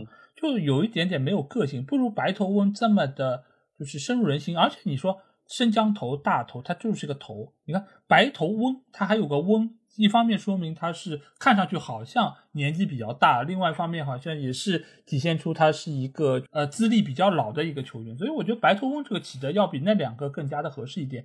而且你说如果达利桑德罗是大头，那埃尔顿是不是就是大肚子或者说大身体？那这个起的其实真的是有点不太走心，我觉得这个不是一个特别好的，但是从另外方面也能够让人一下子就记住，就知道啊提到大头就知道是达利桑德罗，就是那个头非常大的。这个确实，你要是去球场上找人，这个好像是一个非常不错的称呼，对吧？你一说你的大头就知道是谁。那除了和头有关的外形呢，接下去还有两个就是帅哥和帅哥有关的外号，一个就是潇洒哥贝尔巴托夫，另外一个呢就是万人迷贝克汉姆。那小金觉得潇洒哥是不是很潇洒呢？万人迷是不是受到了更多人欢迎的一个人物呢？我首先说一下潇洒哥吧，呃，因为贝尔巴托夫是我一个非常喜欢球员，刚才我也提到他的，当然我不知道是不是曼联球迷叫他贝爷，反正我从哪里看到贝尔巴托夫，我本人是非常喜欢。以前我玩这个呃 CM 游戏的时候，我一直性的会把贝尔巴托夫签入我的球队，就是让他做我的主力前锋，因为为什么？我就是喜欢他这个特色。我一直告诉大家，就是我喜欢球员特色，就是像贝尔巴托夫啊，什么古蒂啊，什么扎赫维奇啊，什么迪巴拉这种，就是。你要他防守，他肯定是两手一摊，我不防的，对吧？而且是踢球吊儿郎当、比较懒散的，但是又是非常有天赋、非常有才华、非常能够有致命一击或者致命一传的这样的球员。所以贝尔达巴托夫一直是我十分欣赏，他是看上去很潇洒，他的动作也很潇洒，而且不是那种急厚厚的，而且不是那种什么拼抢、呃龇牙咧嘴的这种。所以我觉得贝尔巴托夫的确是我非常欣赏，而且他这个国籍保加利亚也是给了我一种非常大的神秘感。我们以后不知道我们这个呃收费节目会不会讲到保加利亚球队？保加利亚是一个我非常想去但是没有去过的地方，当然因为那里不是很靠谱啊，但是就是给了我那种非常大的神秘感。所以说，贝尔巴托夫是我十分喜欢，而且我觉得他是很潇洒，叫他潇洒哥是不错。另外一个贝克汉姆万人迷，呃，这个我想说一下，这个绰号稍微有点路人啊，就是稍微有点这个太不走心了。因为什么？万人迷这个东西谁都可以叫万人迷，甚至我可以说法王也是万人迷，当然有可能凑不齐一万个人啊。但是贝克汉姆呢？我觉得他这个球员的特色实在太多了，他非常的帅，他非常的应该说是敬业，他非常的呃长传，他的传球，呃他的位置感都是非常不错的。但是如果把这么好的一个球员仅仅称为万人迷，我觉得稍微有点不走心了。呃，我我觉得他应该理应得到一个更好的一个称号啊。我觉得这两个称号里面，潇洒哥我觉得是非常的贴切，因为本身贝巴踢球就很潇洒。而且他是属于那种不徐不慢的，球过来之后，然后又非常潇洒的动作把它停下来，然后再用你出其不意的一个射门方式将球打进。而且他对利物浦队那个帽子戏法也是到目前为止我还是印象非常深。而且贝尔巴托夫，你们去仔细看他这个就是眼睛啊，因为我们上期节目说到，就是小豌豆他爸因为是有绿色的眼睛，所以叫豌豆。但贝尔巴托夫的眼睛其实也是非常漂亮。也是有不一样的一个光芒在中间。哎，对的，对的，而且有一种什么罗马尼亚吸血鬼的这种感觉，对吧？也是这种罗马尼亚、保加利亚这一带的，所以有这种非常忧郁的吸血鬼白天出没的这种感觉啊。我觉得，所以我是非常喜欢贝尔巴多夫，我真的很喜欢。对，所以就是他其实从外形上面，我觉得也是一点也不比其他那些就是以外貌著称的球员所逊色。而贝克汉姆的话，我觉得确实用“万人迷”这样一个比较笼统的称呼来概括他，是有一点点的，就是不走心或者说不重视。因为贝克汉姆可以说是足球世界到目前以来，我我觉得可能是被最大多数人认可的最帅的球员，这可能就是没有之一，就是最帅球员。大家会说到会提到的，你说踢足球的最帅是谁？我觉得百分之九十九的人都会说是贝克汉姆。那所以我觉得这样一个人只被称为是万人迷，真的是有一点点太。是对他是个贬低吧？我觉得你最起码说是个艺人迷呢，对吧？就就是 是个蔑称，对对，所以我。但是既然已经被叫这么久了，那就万人迷吧。那最起码也是说明对于他外貌的一个肯定，但是这个我觉得也是对于他球技的一个否定吧。他应该是能够得到一个更加全面的或者更加具体的一个外号，才会是更加贴切一点。那接下去两个球员是和他们身高有关啊，一个就是队短拉姆，还有一个叫高老克劳奇。那这两个外号，我觉得好像看上去都是有一点国内球迷挤出来这个感觉，是不是小姐？高老好像有点广东话的风味出来的，呃，但是这个外号应该说是非常的直白，因为为什么克劳奇很高啊，对吗？那么有可能，所以这个外号我觉得也没有办法多分析，因为他的确很高，所以他有点叫高老。但是呃，好像这种什么老什么老的有点广东的意味啊。那么另外一个对短，其实我不太理解啊，我是听说过这个绰号，我猜想是因为拉姆身高不是很高嘛，但是我觉得身高比拉姆矮的人多的是。他为什么称为队短？我不太理解。呃，是不是由于他曾经是拜仁的队长，然后又比较矮，所以称为队短？我我猜想嘛。但是队短，我一直曾经也想问叫他队短的所谓的拜仁或者德国球迷啊。我我因为我有个感觉，就队短好像略带贬义吧。但是我觉得为什么要对他有一种贬义的称呼呢？所以我不太清楚。呃，这个称呼其实应该是不带贬义，而且是一个爱称。因为本来的话就是队长，队长这样的话，你就是看上去中文字里面是个长嘛，但显然拉姆并不是属于那种非常个子非常高，所以他们就用这短这个词来换掉了队长这个长，其实是一个爱称，而且也是拜仁球迷对他非常大的一个肯定吧，因为在他们心中拉姆是拜仁永远的队长，所以他们才会给到他这样的一个称呼。而至于高老的话，我觉得真的是非常有广东 这个地方的风味啊！因为你想，球场上高的球员非常多，比克劳奇还高的球员也有，对吧？杨科勒其实也很高，为什么杨科勒不叫高老？因为只有在广东地区看英超的人才多啊！啊，对，哦，原来如此。对，所以你想，就是英超的球员又特别高，所以他们给他冠冠以高老这么一个称号。而杨科勒呢，大多数是在北方，北方的话。他们也没有给他起出这样一个符合他身高的外号，所以高老就被慢慢慢慢传唱出来。但是我觉得这两个也非常的直接，一个是能够知道克劳奇就是非常高，而且他是一个高高瘦瘦的球员，而对短的话又能够体现出球迷对于拉姆的爱。我觉得这两个称呼都是非常的不错。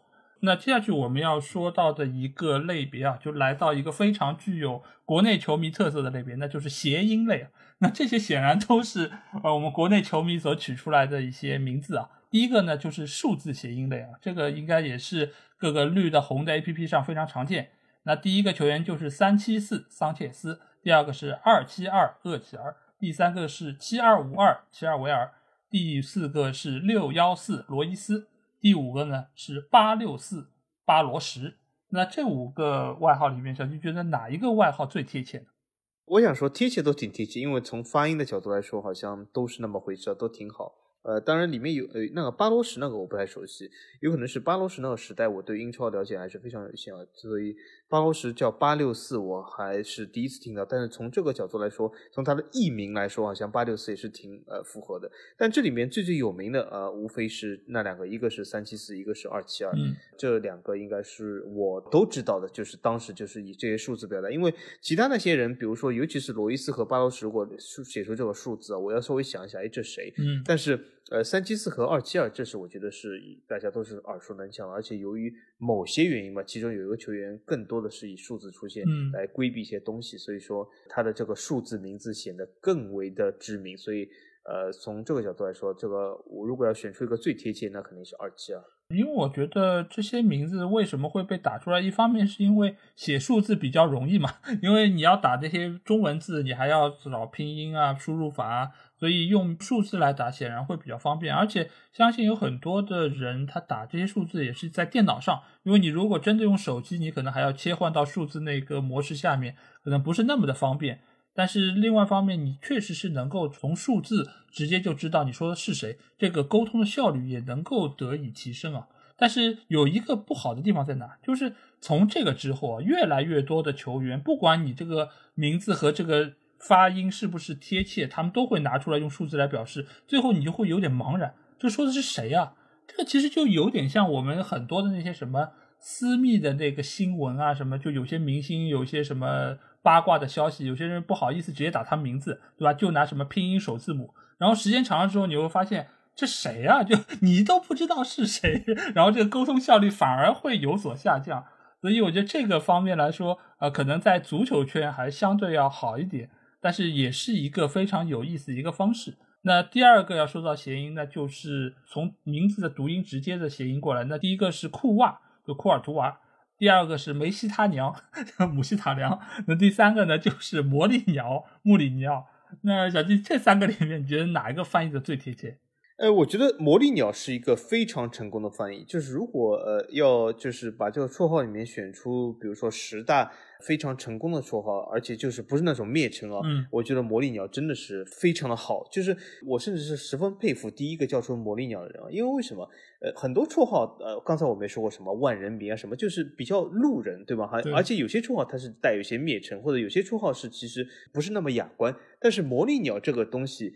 不仅是说出了当时穆里尼奥在赛场上的魔力，不仅是确切的翻译出了他这个读音名字读音，对，而且又是给大家一种什么感觉？就是穆里尼奥这种好像是当时有一种百折不挠，好像是能屈能伸，就是在呃各种情况下啊经历了失败，比如说他经历了被切尔西解职，后来又在什么呃国米拿了冠军，皇马拿了冠军，就各种各样，好像是这种不死鸟这种感觉。所以我觉得魔力鸟这个称号呃。如果打分的话，十分里面我要给十分或者给十点一分，呃，真的是非常的成功。呃，另外几个呢，我就觉得格调有点低了，对吧？比如说梅西他娘，对吧？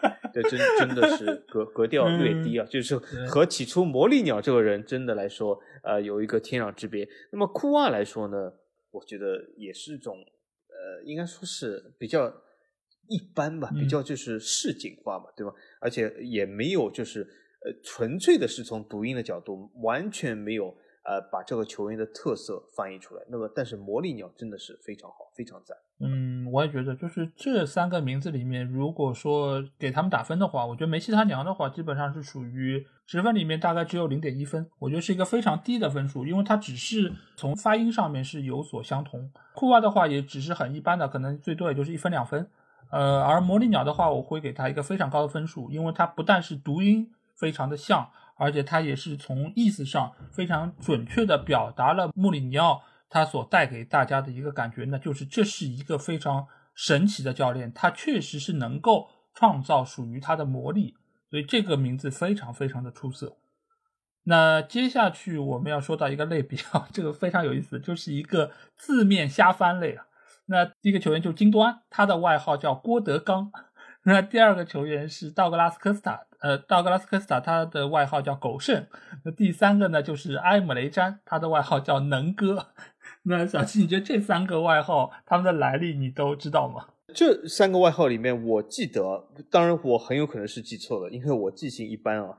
我记得有一个外号还是老 A 解释给我听，就是我以前曾经问老 A 他为什么要叫狗剩，嗯，老 A 就是告诉我啊，原来他叫道格拉斯拉斯，对吧？就把这个说什么狗剩下来这个东西，所以称为狗剩。老 A 是是你告诉我的吗？我也不记得了，应该是吧？我啊，是吗？啊，所以说这个绰号是当时老 A 告诉了我，所以我一直记到现在。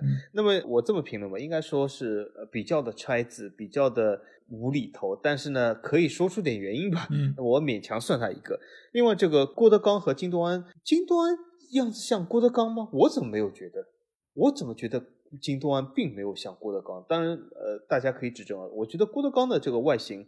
和金都安还是有差距的，呃，我觉得金都安，如果你非要说他像一个什么人，我也一下子想不出来啊。但是我觉得金都安这个样子，他这个呃胡子这个样子，我觉得和郭德纲是有一个非常大区别。他不是那种圆圆的这种体型，反而我觉得呃郭德纲更适合像这种什么阿尔顿啊这样这种圆圆的这种体型更适合吧。金端我觉得没有这种感觉，但不知道他为什么叫郭德纲。嗯那么最后一个我其实完全不知道，嗯，埃姆雷詹为什么要叫能哥？他这个名字里面有“能”这个字吗？呃，是这样的，因为我们这个类别叫字面瞎翻类嘛，所以其实都是和他们的名字是有关的。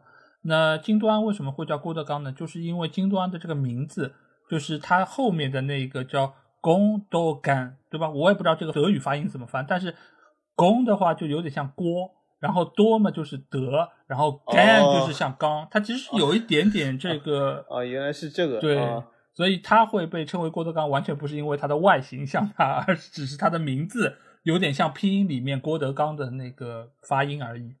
那至于阿姆雷詹，其实就更更扯了，因为阿姆雷詹它的那个后面的那个叫 can 嘛，can 的话在英文里面就是能不能嘛，所以他就会被叫成能 哥。好吧，好好好 对。啊，这个够扯。嗯好好 对，所以这个就是来自于我们伟大劳动人民的一个创造力和想象力吧。所以，对所以世界果然是属于劳动人民啊。对，所以就非常有意思。我觉得作为一个大家就是茶余饭后的一个笑谈，因为我记得我们好像群里也有人问过，对吧？就是为什么金多安被叫做郭德纲？其实我觉得就是能在这里和大家解释一下，也是一件非常有意思的事儿。那接下去的一个就是类型，我们来到是个人特点类啊，这里面有三个球员，一个呢就是号称左脚会拉小提琴的达沃苏克，另外一个是小禁区之王范尼，第三个是捷克铁人内德维德。那这三个称号，相信小吉应该都知道，因为非常的有名。那这个三个里面，嗯你觉得哪一个更加符合他们的个人特色？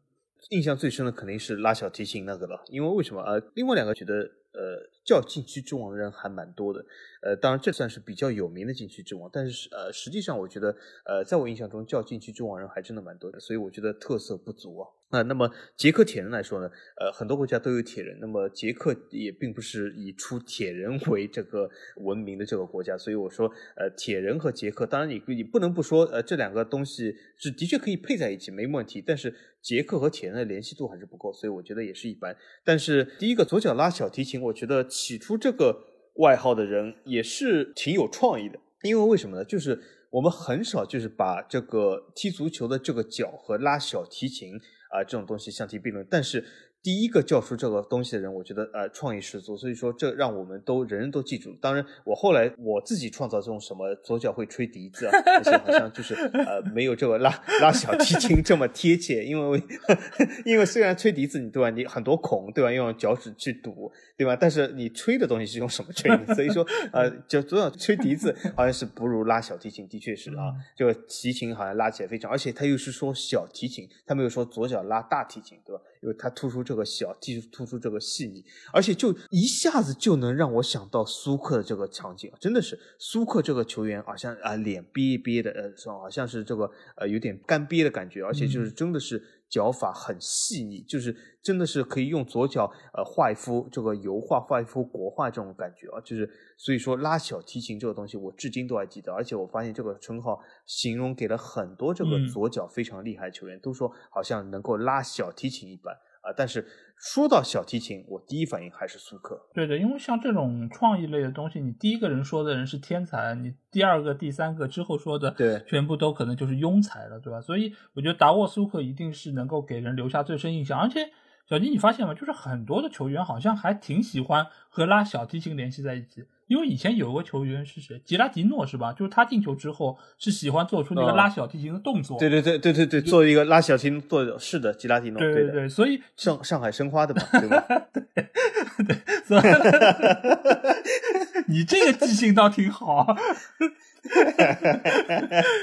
是的，对，所以就讽刺一下，嗯也要讽刺一下。是是是，对，所以我觉得就是好像球员对于拉小提琴这样一个就是比较高雅的动作，好像也有一个本能的喜欢，所以也显示出就是这两者之间的联系，我觉得还挺紧密的。而且达沃苏克确实他的左脚非常细腻，他的射门是当时我看球的时代里面好像是最精准的球员之一。所以他能够会拉小提琴，我觉得一方面是让你觉得有些匪夷所思，但是细想之下，你又觉得相当的贴切。起这个名字的人真的是非常非常厉害。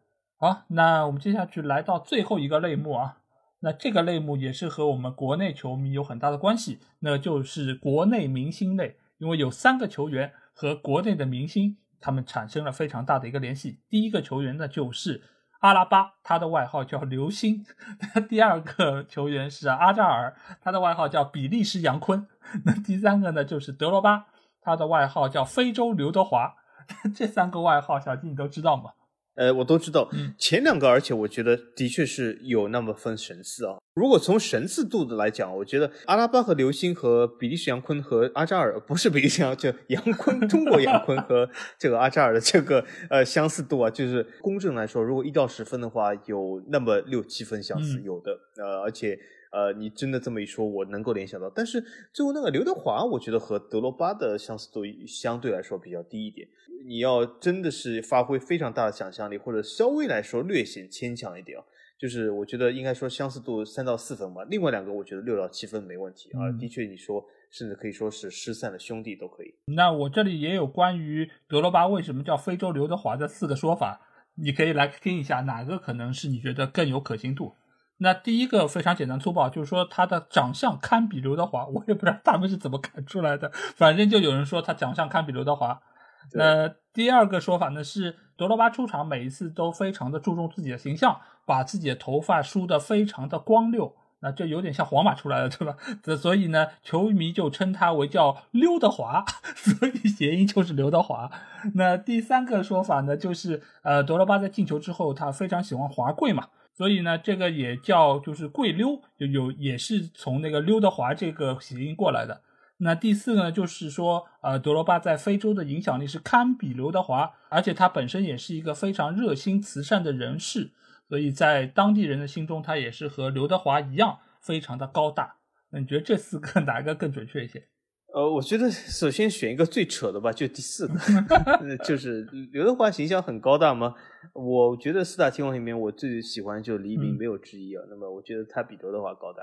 呃，那么其他三个呢？第一个就像我说的，这个有点牵强，但你硬说吧，也有那么一两分或者三四分形似。因为为什么？他们好像这个颧骨都有点高啊，看上去好像稍微有点像。中间那两个，由于我不太熟悉当地，比如说这个起这个绰号的方言啊，那么真的是这样溜的滑，或者你可以说也也勉强吧，稍微有点勉强。但是既然也说出了道理，那么我觉得第二个好像头发溜的滑一点，好像稍微有那么呃一些与呃道理。所以我我如果选的话，硬要选的话，我选第二吧。嗯，我觉得这几个说法都挺扯的，我也不知道第一个起出这个名字的人是谁啊。但是从我个人对于这两个人的理解来说，可能唯一的共同点只是因为他们名字里面都有德吧。那从这个方面来说，可能从名字直接推到刘德华，可能是更加合理的一个说法。但是其他方面，我真的找不出任何他们两人相似的地方。或许听众朋友们比较清楚，那欢迎你们也可以在评论区里面告诉我，到底为什么德罗巴被称为。非洲的刘德华。那在说完了所有我们这一百零八个球员之后啊，这里想再来和大家补充几个，因为在上一期节目播出之后，有一些朋友也是补充了一些我没有在节目中提到的，我在这边念一下，或许就是小吉也能够唤起一些他原来的记忆。那第一个呢，就是乌拉圭响尾蛇，叫潘蒂亚尼；接下去还有圣斗士克拉什尼奇，还有刀疤战士里贝里，超级马里奥戈麦斯。鱼雷雷布罗夫、小魔仙迪巴拉、金狼古蒂，还有就是岩石萨摩埃尔。那这几个人物里面，小新觉得哪个是你有印象，而且是印象比较深刻的呢？你刚才说的这些里面，我应该说，呃，突然之间这样一说，我有些没有完全记住啊。但是这么一说的话，我觉得印象中好像百分之八九十我都听说过。那么有几个，比如说响尾蛇什么蛇，呃，潘迪亚尼，对，呃，这个球员我知道，就是是拉克鲁尼亚，对吗？嗯。但是他叫这个绰号我倒不太清楚，这是我没听说过。嗯。但是有几个比较呃印象深刻的，就比如说金狼古蒂嘛，对吧？他这个头发的确是染的金。这里我提醒大家一句哦。古蒂，我是他的球迷，但是我要提醒大家，他的头发不是金的，他的头发是染成金的啊，所以啊，这可以提醒大家一句。那么还有一个就是超级马里奥，呃，戈麦斯，那我也是知道这个原因，为什么他的名字叫马里奥戈麦斯，所以说叫超级马里奥，我觉得也是非常形象啊。那么另外几个，刚才老爷说比较快，我有点不记得了，但是总体来说我都是有听说过的。啊 OK，这个里面我其实印象比较深的一个是。鱼雷雷布罗夫，因为上次我们说到就是核弹头舍甫琴科嘛，而雷布罗夫跟他是当初在这个基辅迪纳摩的队友，所以一个是核弹头，一个是鱼雷，我觉得也是相对来说是有一个对应的关系。而且雷布罗夫他本身有一个雷字嘛，这个和鱼雷我觉得也是能够比较好的对应起来。我觉得这个外号其实还可以。然后还有一个就是圣斗士克拉什尼奇。因为我们知道，就是克拉什尼奇他哦，因为这个我知道，对，因为他当时是生了病，所以他其实也是长期和病魔在斗争的一个过程中。圣斗士首先就是说明了他中间有个圣嘛，就和他的圣是有关系的。另外一方面也是圣斗士的一个谐音，这个也是体现出了一个顽强的精神、不屈不挠的一个精神。我觉得是非常贴切也非常合适的一个外号，相当相当出色。那我们就是在用两期节目来聊了这么多球员的外号啊。那小金，你有没有心目中哪一个你觉得是最佳的外号？是不是刚才那个穆里尼奥？我本来想说穆里尼奥，甚至就是还有上一期我一个外号也非常喜欢，就是花蝴蝶坎博斯嘛。嗯就是我觉得呃这两个外号都是起的非常好。还有就比如说我刚才说到这个呃拉小提琴的苏克，对吗？这至今都是能能够让我想起他进德国队那球啊。所以这些外号都是非常的棒，非常的惊叹。但是今天这个节目做下来以后，我突然改变主意。嗯，我觉得这些外号和其中有一个来比都没法相提并论。我如果 真的要给一个让我现在完全 能够记住，然后 让我完全呃叫什么瞠目结舌的一个外号，就是刚才老 A 告诉我叫什么。埃姆雷詹南哥，我觉得这个真的是，我我我真的以前忽略了劳动人民的才华，真的是，呃，这个外号，我我我觉得我会永远记住他，我所以要把我选为我印象最深刻的外号啊。嗯，而且能哥这个吧，因为我们这里应该有一个电视剧对吧，就是东北劳动人民的一个，里面有一个刘能。我不知道你知不知道，所以我觉得能哥可能某种程度上说的也是这个人物啊，对，所以我觉得这个可能是两者之间有一点点小关系。那我觉得就是这么多的外号看下来啊，其实我觉得有非常多都相当出色，包括我刚才说过圣斗士，我觉得也相当出色。但是我这里其实一开始我写下来这个名字其实就是球形闪电，因为我觉得就是艾尔顿他这个个人形象，包括个人特点。包括他整个的一个就是所打的位置的一个效率体现，我觉得都能够通过这一个外号能够说得非常清楚。而且我觉得像现在来说，像这样的球员应该也是几乎绝迹了，因为这样的球员放到现在的体系中，你说让他参与前场逼抢，让他防守，让他有更多的能力体现，我觉得都已经不太现实。所以不单单是这样的外号，我觉得现在是没有了。这样球员现在应该也很难拥有市场，所以我觉得需要纪念一下属于那个时代的球员，属于那个时代的外号。那最后我们要来聊一个话题，那就是现在的球员似乎他们的外号真的是越来越少了。那是不是以后球员的外号就会绝迹了呢？小金。我觉得我有这个担心啊，因为呃，我们以前也说过，就是很多这个球员他越来越六边形，他的这个特色越来越就是被他的呃非特色球技所掩盖，就是越来越全能。那么所所以让这个起外号的这个难度越来越增高。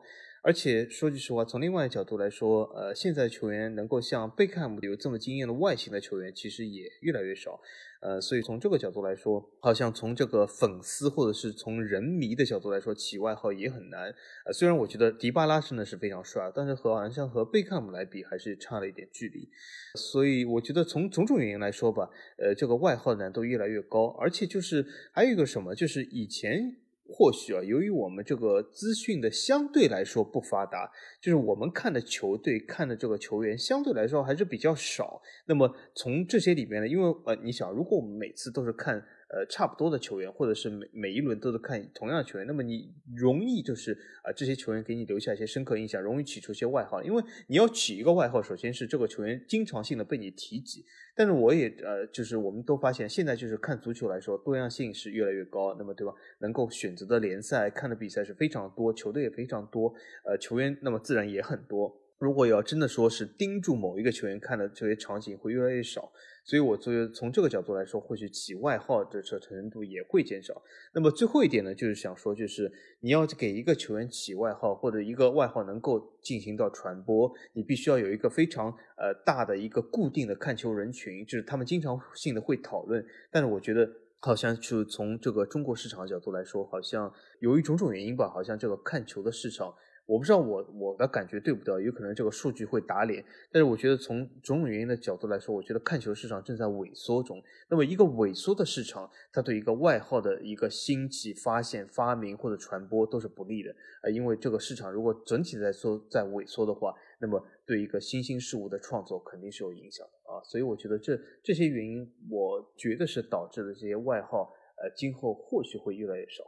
嗯，我对这件事情的看法是非常悲观的。我觉得这个外号就是要绝迹了，而且就算你起出外号，也很难和当年的这些外号来相提并论，质量上是有云泥之别的。呃，一个非常重要的原因就是现在看球的球迷似乎越来越不关注足球本身，因为他们很多的精力以及时间都被花在各种厕所报。你想，一个姆巴佩的转会来来来去讲了多少时间了？谁还在那边 关心姆巴佩的技术特点？谁在那边去关心他是有怎样的一个成长经历？没有人再去管这个事儿了，就在想是不是去皇马。然后皇马球迷又在那说爱来不来，说不来我们下最后通牒，你不要来。就大家的精力和时间还有流量都用在这种地方，谁还会去在乎足球本身？谁还会去在乎我要给球员起一个好好的外号呢？我觉得已经没有人有这个心思了。你要真的要跟他们好好说说足球，说说背后的逻辑，他们还不愿意听呢。所以我觉得以前我们之所以能够起出这些，甚至有一些相当出色的外号，真的是我们从心里面就喜爱这些球员，我们就喜爱他们所踢出来的足球，这个是有非常大的一个本质区别的。现在说句难听的，就是靠着很多的标题党在吊着这些球迷的一个心神，在逼着他们来看这些东西。但是这些东西等到潮水退去，你会发现什么也没有留下，你只是可能花了精力、花了时间，看到了很多无效的流量和内容。那这个对于足球本身有什么帮助吗？我觉得没有任何的帮助。所以我觉得我们通过这两期节目提到了那么多有特色的球员的外号，当然中间还有相当一部分被我们所遗漏。没有办法能够一一罗列，我觉得这个是非常可惜的。但是另外一方面也让我们知道，曾经我们为这些球员付出了多少的精力，我们为他们付出了多少的心神，为了什么？只是为了表达我们对于这些球员的爱。而现在呢，这些爱可能是因为种种原因越来越少了，也可能是由于有太多的地方需要你去奉献你的爱了。所以我觉得。既然时间已经进行到这一步，而且看球的人也没有我们以前那么多，那我们不妨能够翻出这两期节目来听一听以前我们给这些球员起的外号，我觉得重温一下当时的那种温暖，也未尝不是一件令人感动的事情吧。好，那这期节目基本上就是这样。如果你听了我们这期节目，有哪一些我们没有提到外号，你们想要来提醒我们，也欢迎在评论区留言。如果想要和我们直接交流，也可以来加我们的群，只要在微信里面搜索“足球无双”就可以找到。期待你们的关注和加入。那这期节目就到这儿，我们下期的足球无双节目再见吧，大家拜拜，大家再见。